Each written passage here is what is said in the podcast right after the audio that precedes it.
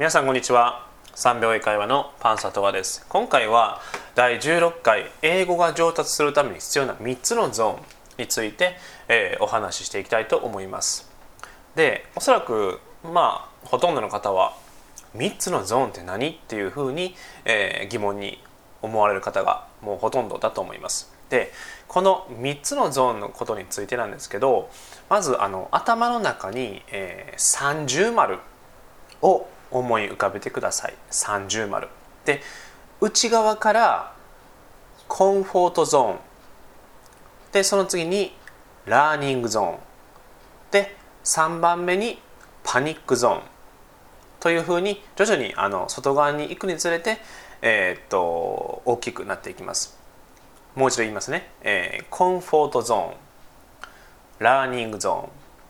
で最後はパニックゾーン。というのがあります。でこれから一つずつ、えー、説明していきたいと思います。でまずこの一番内側の、えー、コンフォートゾーンということから、えー、お伝えしていきたいと思います。でこのコンフォートゾーンっていうのはこれを、えーと、日本語に訳すとあの快適な、まあ、空間であったりとか領域ってことですね。で例えば、まあ、今の季節であれば、まあ、冬ですね、えー、まあこたつに入って、えー、おこたでぬくぬくしながらあテレビを見ているとか、まあ、そういうなんでしょう空間にとすごく快適ですよね。でこたつはすごくねあったかいですのでそこから出たくないですし、まあ、もしくはあの心地よすぎてねうたた寝してしまうかもしれないですよね。でえっと英語が上達するためにはあのそこのコンフォートゾーンというところにいているとあのもうほとんどの確率で、えー、上達はしません、まあ、もしくはものすごく時間がかかります。でなぜかっていうとコンフォートゾーンにいる限りは心地よいですので、えーと、学びの、えー、何でしょう情報とかあの空間ではないということです。でもちろんテレビ見てるのは楽しいんですけれどもそこから英語が学べるっていうのはちゃんとね、えー、意識的に、えー、例えば英語の英会話の動画であったりとかあとは文法の動画だったりとかそういうのを見ない限りは成長はもうほとんどないです。なのでまず一つ目にお伝えしたいのはえー、っと今ひょっとしたら自分はコンフォートゾーンにいるかもしれないっていうふうに、えー、ちょっとあの考えていただければなと思います。で2番目2番目はその一歩そのコンフォートゾーンから一歩出てラーニングゾーンと言います。でこのラーニングゾーンは日本語に訳すとあの学びの空間とか、まあ、学びの学習ですね。でここの空間例えばこれはあのオンラインの英会話レッスンを受けたりとかまたは英会話学校に行ったりとか、えー、あとは何でしょう、まあ、自分で、えー、っと英語学習をするとか、まあ、もしくはその英語の何でしょうサークルとかに入ってで、えー、英語上達に励むとか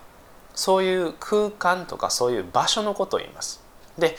もしあなたがあの積極的にそのラーニングゾーンに飛び込んでいればいるほど英語は上達します。うん、これよく考えてみると、えー、当たり前ですよね。その学びの場ですねその環境に自分から飛び込んでいってますので、えーと、得るものはたくさんありますしで、えーまあ、もちろん失敗もすると思うんですけれどもでもそれをあのちゃんと学びに変えてで次に、生かしていく。でレベルアップしていくということになります。で最後一番円の外側ですね。これがパニックゾーンです。でこのパニックゾーンに入ってしまうともう不安要素が多すぎてもう名前の通り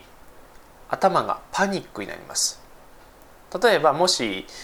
僕があなたに今から何も荷物持たずにパスポートとあの旅行飛行機のチケットだけ持って、えー、南米の場所に一人で行ってくださいそこで1年間生活してくださいって言ったらもうパニックですよね。でここのパニックゾーンはあの挫折とかもう英語大嫌いになる可能性がありますのでここに行くことはまあもちろんですけどもおすすめはしません。なので、えー、っと今回僕が伝えたいのは今自分はどのゾーンにいるのかっていうのをあの定期的に自分に、えーと、聞いてみてください。今自分はコンフォートゾーンにいるのかとかラーニングゾーンなのかとかパニックゾーンなのかとかそれを、えーと、自分自身に、えー、聞くようにあの習慣づけてみてください。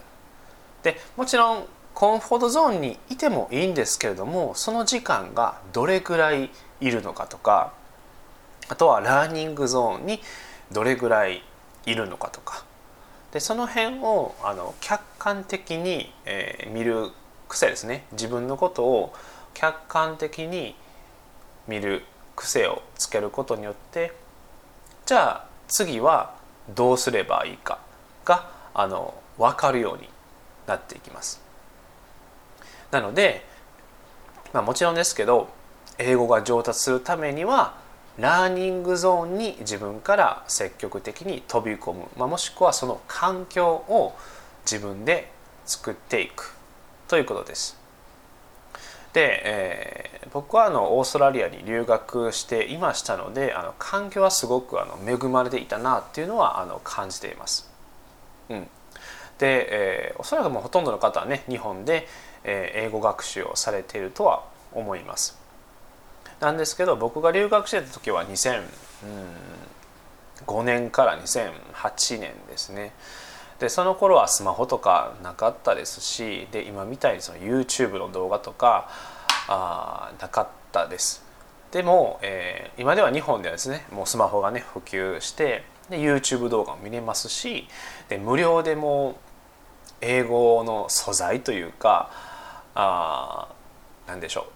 情報とかたくさんありますよね。ということはあの自分から積極的に作ろうと思えばもちろん作れますしでえっ、と